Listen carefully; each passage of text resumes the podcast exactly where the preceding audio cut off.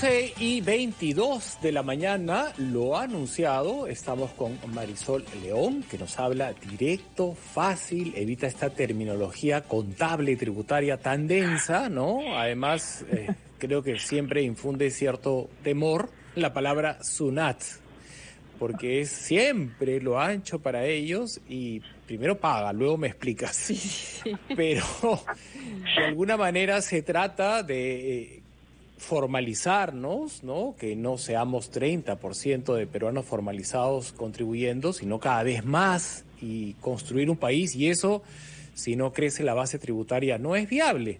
Por lo tanto, vamos perdiéndole el miedo y vamos hablando, ¿no? Para eh, manejarnos mucho mejor como ciudadanos responsables con nuestros tributos. ¿Qué cantidad de servicios remunerados se habrán hecho a través del ciberespacio en esta época, Mabel? ¿Cuántas clases particulares, cursos que has tomado de todo tipo, ¿no? Eh, los has pagado y finalmente, ¿cómo los ha controlado la SUNAT? Estamos con Marisol León, a quien le damos la bienvenida. ¿Cómo estás, Marisol? Gracias por estar en Encendidos. Buenos días, Mauricio. Muchas gracias, Mabel. ¿Cómo estás? Gracias por la invitación también. Y sí, pues el tema de SUNAT, tan solo mencionas ese nombre, genera eso que comentas. es verdad. Yo me he puesto y bueno, correa roja para que no me... no me mala vibra. justamente en ese afán de formalizar y en el espacio que, que tienen ustedes muy interesante de aprender a emprender, efectivamente lo que los contribuyentes y los emprendedores que están empezando con estos negocios, ustedes saben que SUNAT ha detectado por cruces informáticos y porque accede a las redes sociales una serie de emprendimientos que no pagaban impuestos. Entonces, qué mejor que estar a derecho. Y aquí yo les traigo algunas indicaciones para que tomen sus precauciones. ¿Qué está haciendo SUNAT últimamente? pues está notificando al buzón electrónico. Este primer paso, tendríamos por favor que acceder al buzón electrónico diariamente si es posible.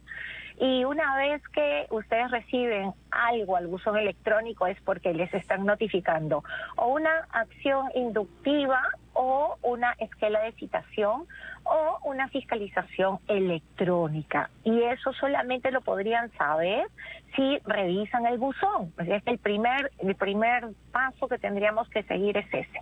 ¿Sí? Una vez que estamos advertidos, entonces, ¿qué hacer? Así es, revisan y si les han notificado una carta inductiva, lo importante es leer el contenido, no asustarse, porque muchas veces les cuento que el contenido de SUNAT es fácilmente subsanable o es fácilmente demostrable y no es que tenga que ir corriendo el contribuyente a pagar lo que supuestamente indica esa carta. Lo segundo, entonces hay que leer tranquilamente el contenido de esa carta. Eh, Marisol, ¿qué es una carta inductiva?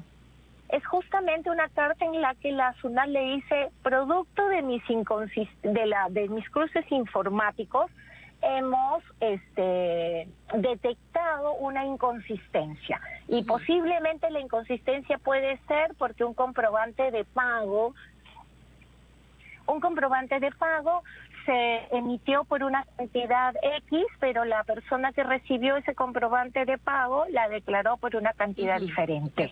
Es posible que yo presento mi registro de ventas electrónico y en este y este dato difiere de la declaración del mes. Y entonces es tan sencillo que su al de hoy haga esos cruces con los sistemas con los que cuenta, además que casi todo ahora ya es electrónico, y la información que recibe de los bancos y de e, etcétera, etcétera, recibe una cantidad tan grande que posiblemente nos diga hay una inconsistencia. Y lo que tenemos que hacer es verificar si es verdad, porque si es verdad, rectifico y pago. Pero si es mentira porque se ha equivocado y su, su carta inductiva no es tal, se presenta un escrito sencillo, no es nada complicado, donde se le diga a su nato, estás equivocado porque yo sí lo he declarado bien. Esa es la carta inductiva.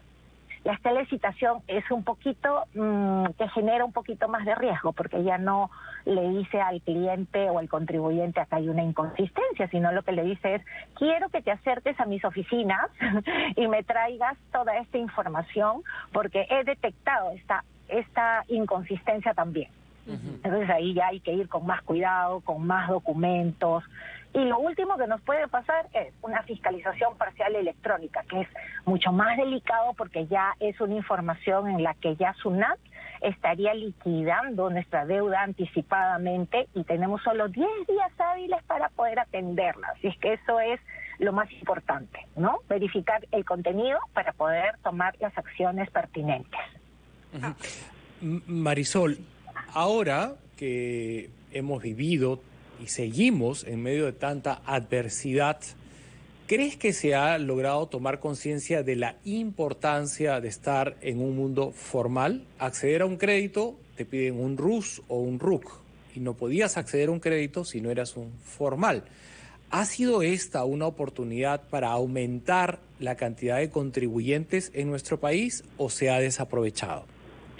Y yo particularmente considero que si bien es cierto los emprendedores han tomado conciencia de la importancia de ser formales, ¿no?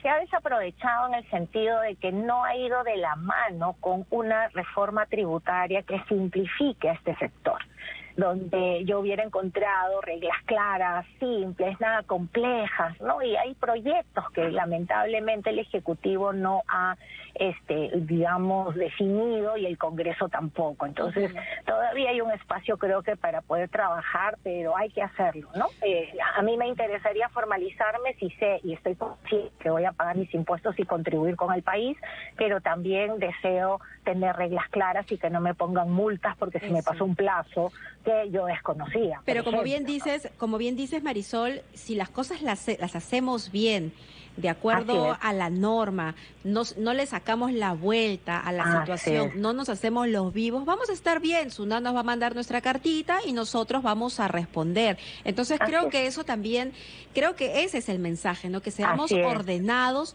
y cumplamos con la norma, que es la mejor manera de emprender y de hacer empresa. Yo particularmente eh, pienso que en la secundaria, en el último año de secundaria, deberían enseñar a todos los jóvenes a, cómo funciona el sistema tributario, porque puede terminar pareciendo chino.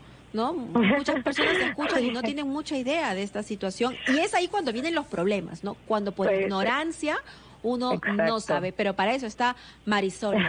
Muchísimas gracias, Marisol. Nada, Mabel, y solamente este complementar lo que comentas, eh, que cuando hacemos bien las cosas y estamos ordenados, definitivamente nos va a ir bien. Y justamente lo que detecta y por eso le tienen miedo este a la SUNAT aquellos que clonan facturas, compran facturas, SUNAT ha detectado que ahí hay una evasión aproximadamente 4.300 millones de soles al año. Por lo tanto, eh, hagamos bien las cosas, ¿no? Si yo quiero sacarle la vuelta al fisco, de hecho, que apenas llegue la SUNAT, asústense, porque ya ese camino va a terminar y de todas maneras van a ser detectados por estos cruces de información.